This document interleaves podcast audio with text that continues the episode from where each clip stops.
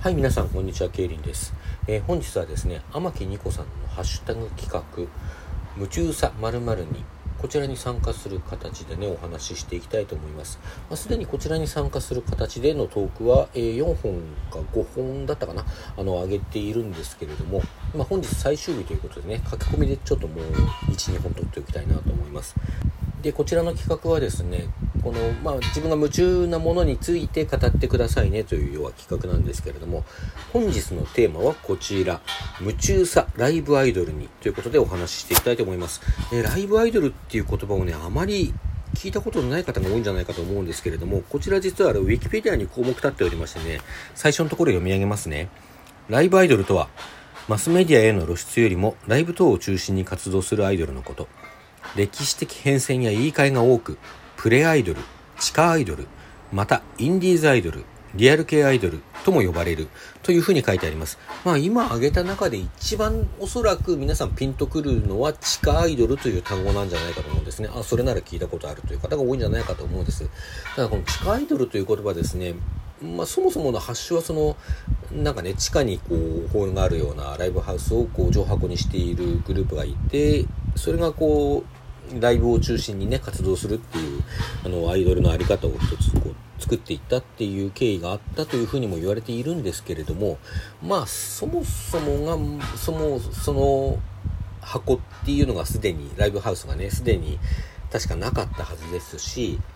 まあ、あと地下っていう言葉にどうしてもこう暗い怪しいデロッとしたニュルッとしたなんかそういうイメージがあると思うんですね。であのまた悪いことにその地下アイドルと呼ばれる人たちの中には比較的小さな事務所に属している方も少なくなくて、まあ、そういう事務所の中にはあの、まあ、ホワイトとは言えないような、ね、企業もあってあのアイドルさんたちが搾取されているという状況があったりするとかね。それからまあなんか一部のファンがさなんかこうちょっとこじらせて事件を起こしちゃったというようなこともあったりですとか、まあ、そういういろんなことがあってねあの、まあ、地下っていう言葉とそういう悪いニュースがこう結びついてうんなんか印象を作ってるようなところがあると思うんですね。まあ、なのでそういう印象を払拭したいという部分があって今地下アイドルという言葉を使わないようにしている一派がおそらくいるんだろうなという気はします。まあ私も別に地下アイドルっていう言葉にねこだわる必要ないんじゃないかとは思ってますね。で、ライブアイドルっていうのが、まあ、あの、メジャーな事務所に属している場合もあるし、小さい事務所に属している場合も、まあ、フリーでやってる場合もあるわけですけども、まあ、どんな場合であっても、その、ライブに、こう、軸足を置いているというところで、こう、一つ、くくりを作ったらどうだろうっていうのは、なかなかね、あの、面白い、あの、くりだと思うんですよね。例えば、この、ハッシュタグ企画のですね、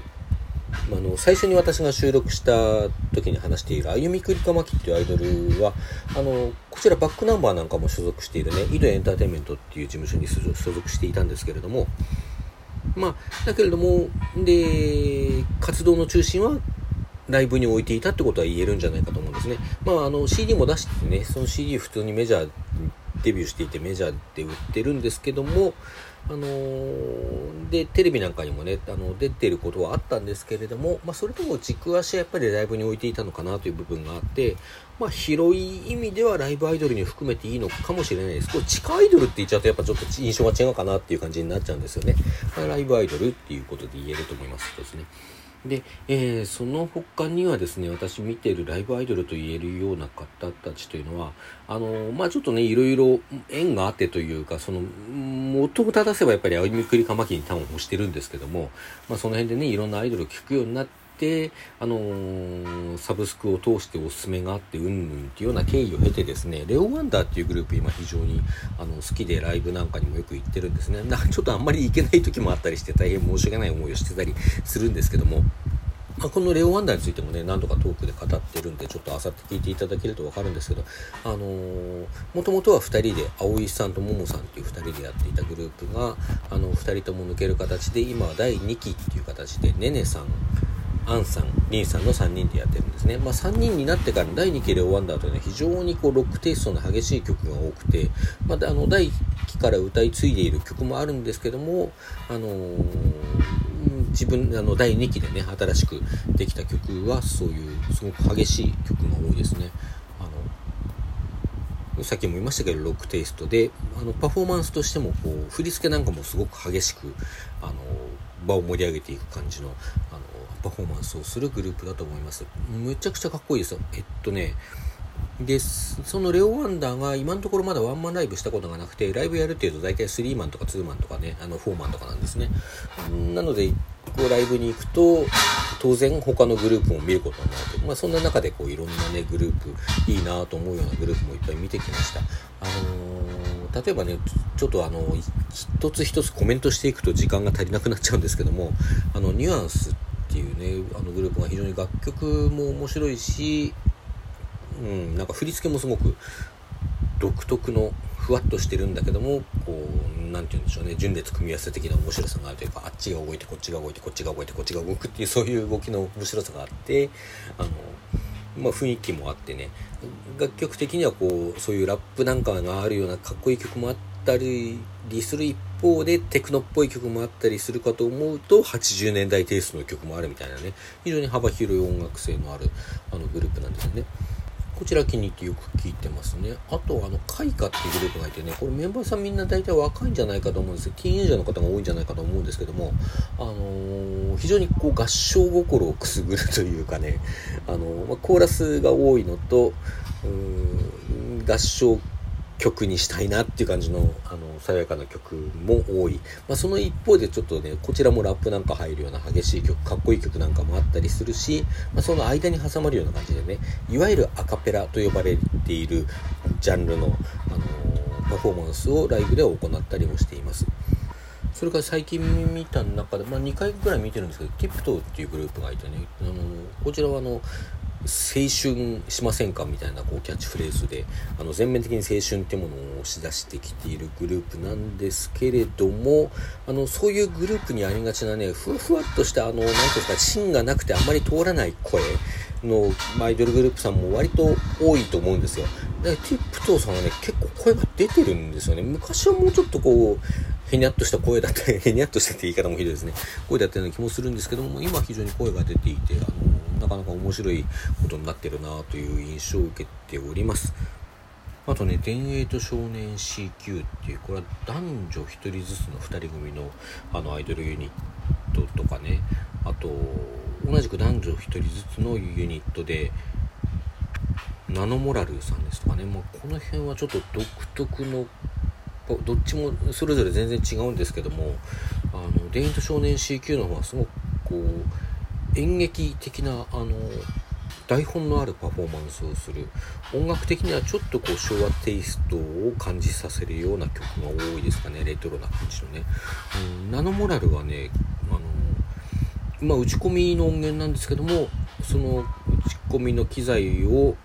あの男性の方が主に扱いつつ、まあ、コーラスも入れつつあの女性の方が歌うっていうねスタイルですけどこれロックなんですよね。ものすごくロックでちょっとかっこいいです。で最近ね知ったというかあの今度行くライブに出演する人たちでまだだからライブでは見ていないんですけれども美味しい曖昧っていうグループがあってね、これがなんかね、めちゃくちゃかっこいいんですよ。曲もいいしね、パフォーマンスもいいんですよね。どうやらあの、ライブのこう、YouTube に上がっている動画なんかもちょっと見たんですけど、これかっこよくて、そのライブに今すごく期待しているところですね。まあ、これはあの、レオワンダーのね、1周年記念のライブに出るので、そちらの方で見ることになるんですけどね、あの、なってるんですけども。まあまあそんなこんなで駆け足でいろんなアイドルさんのことをねだだーっと話してきましたけれども、あのー、何が言いたいかっていうとね、まあ、そのもちろんそれぞれのねグループさんをこう知って聞いていただけたら大変嬉しいんですけども今回話したい趣旨はそこではなくてですね実は。まあ、もちろんテレビとかに出てねあのメジャーで活躍しているアイドルさんも素晴らしい方々いっぱいいるんですけども、まあ、そうじゃない人たちそのライブアイドルっていうことでそのメディアよりもライブに軸足を置いているグループにも素晴らしい人たちたくさんいるよってことがあの言いたかったんですよ。そしてね私あのレオワンダーのライブはあの配信でも見たしあの生でも見ていてまあかつ音源なんかも聞いてね、まあ、非常に好きなグループなんですけれども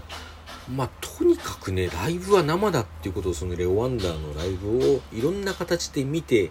あの、まあ、今でも配信で見る機会があったら見ますけどね、あの、生で行けないライブを配信で見る機会があったら見ますけれども、だけれども、まあやっぱ生で見てこそこう100%だよなっていうね、100%っていうか、100%じゃなくて生でライブを見るっていう体験ってもう130%にも160%にも200%にもなるようなね、そういう体験っていう部分があると思うんですよね。まあ、なのでね、このコロナ禍でなかなか大変な、集まるの大変な状況でね、あの、最近、大規模なフェスなんかが行われて、あの、まあ、叩かれたりというか、まあ実際私もあんまりやるべきだったとは思えないんですけども、あの、そういうことがあったりもしてね、なかなか難しい状況続いてるんですけどもね、各ライブハウスいろいろレギュレーション考えて守った上でやっていて、あの、クラストはもうほとんど出していないっていうね、まあ、でも最近そんな中で、あの、スタッフだとか、メンバーさんの中でね、あの、陽性反応が出たので、あの、公演中止になりますっていうことも多かったりするので、なかなかやっぱり、いろいろ判断が難しい状況ではあるんですけれども、まあ、なのでね、このコロナ禍の間はしょうがない。だけども、まあ、何らかの形でね、配信にお金出すとかいう形で、なんとか支えてほしいし、あの、行けるようになった暁にはですね、あの、まあ、テレビで見てる人たちだけじゃないんだな、と思ってちょっとなんか機会があった時にふっと見に行ってくれたらあのそのライブの生のねライブのあの感動っていうのが味わえるんじゃないかと思うんですよね。それはあのもちろんテレビで見てる人たちのライブに行ってもそれは味わえるもんだと思うんですけどもライブに軸足を置いてる人たちっていうのはやっぱりそのそこしかないわけですからもうそこにかけてるものっていうのはとても大きいと思うんですよね。